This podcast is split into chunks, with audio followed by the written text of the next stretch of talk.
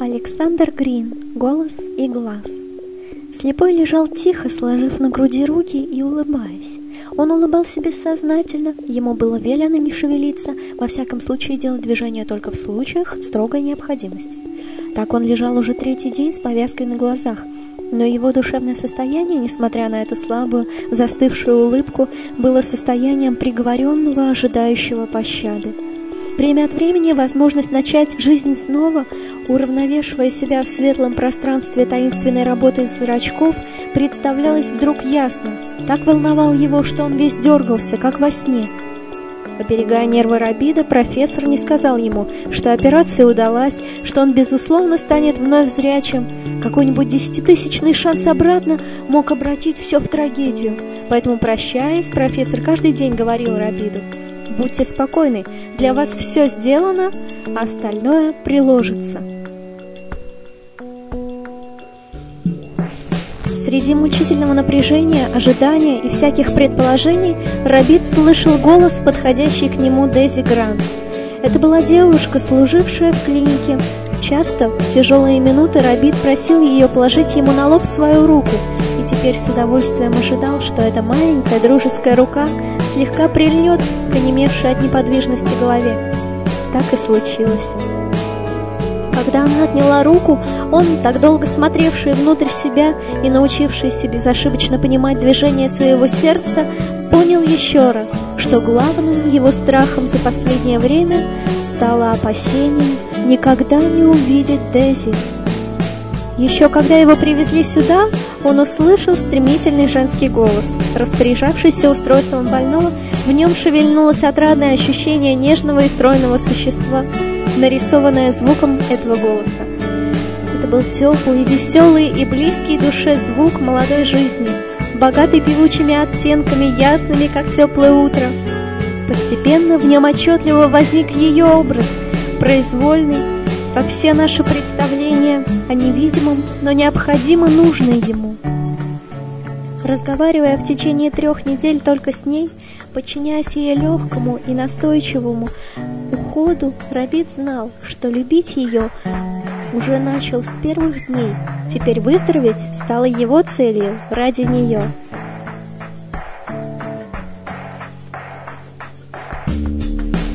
Что она относится к нему с глубоким сочувствием, благоприятным для будущего.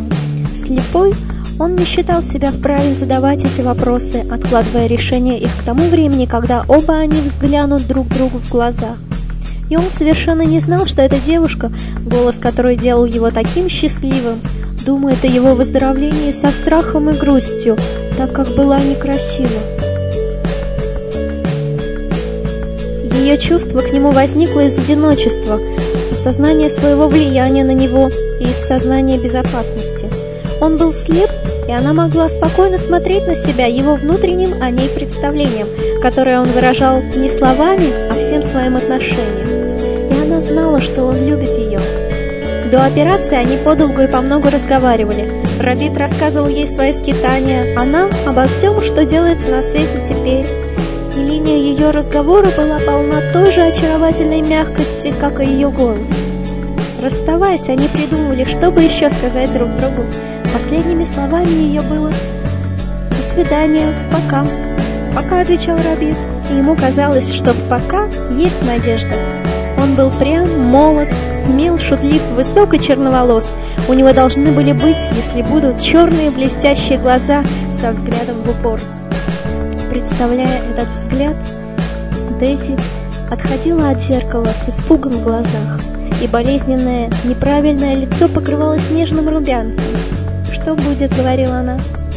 «Ну пусть кончится этот хороший месяц, но откройте его тюрьму, профессор Рибайт, прошу вас!»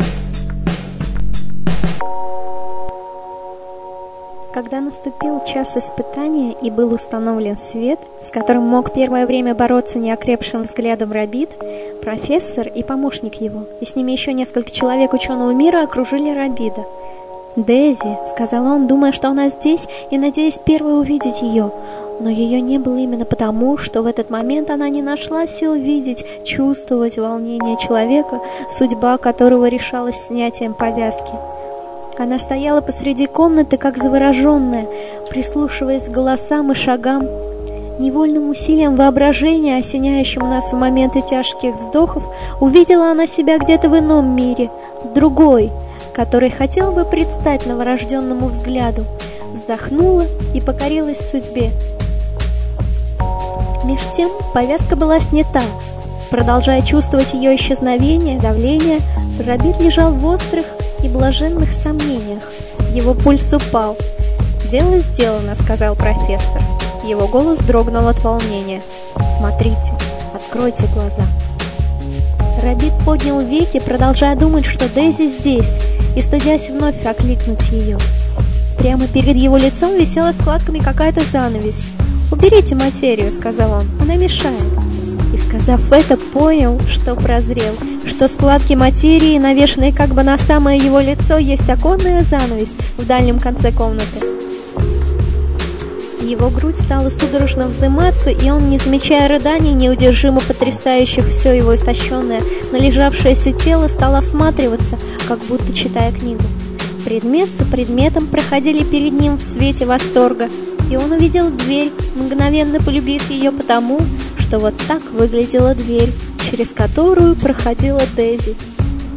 Блаженно улыбаясь, он взял со стола стакан, рука его задрожала, и он, почти не ошибаясь, поставил его на прежнее место. Теперь он нетерпеливо ждал, когда уйдут все люди, возвратившие ему зрение, чтобы позвать Дейзи, и с правом получившего способность борьбы за жизнь сказать ей все свое главное — но прошло еще несколько минут торжественной, взволнованной ученой беседы в полголоса, в течение которой ему приходилось отвечать, как он себя чувствует, как видит, в быстром мелькании мыслей, наполняющих его, и в страшном возбуждении своем он никак не мог припомнить подробности этих минут и установить, когда, наконец, он остался один.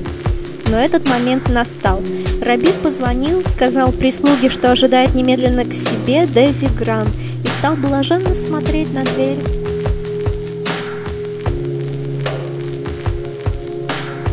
Узнав, что операция удалась блестяще, Дейзи вернулась в свою, дышащую чистотой одиночества комнату и со слезами на глазах, с коротким мужеством последней, зачеркивающей все встречи, оделась в хорошенькое летнее платье, Свои густые волосы она прибрала просто, именно так, что нельзя ничего лучше было сделать с этой темной, с влажным блеском волной.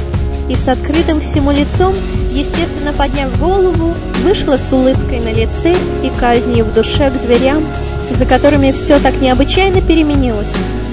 Казалось ей даже, что там лежит не Рабит, а некто совершенно иной.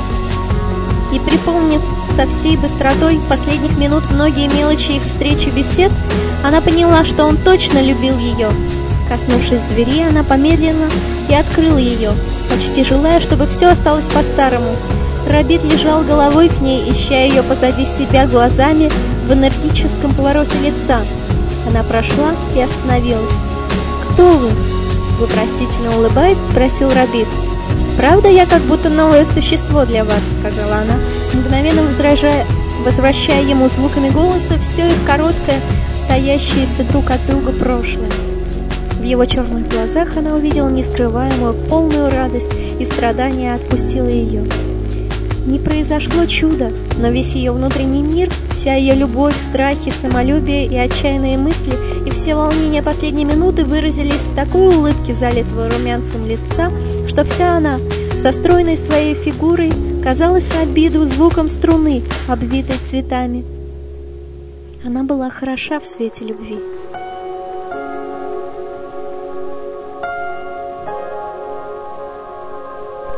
Теперь «Только теперь», — сказал Рабит, — «я понял, почему у вас такой голос. Я любил слушать его даже во сне. Теперь, даже если вы ослепнете, я буду любить вас, и этим вылечу.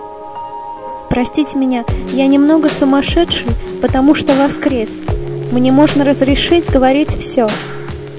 В этот момент его, рожденное тьмой, точное представление о ней — было и оставалось таким, какого не ожидала она.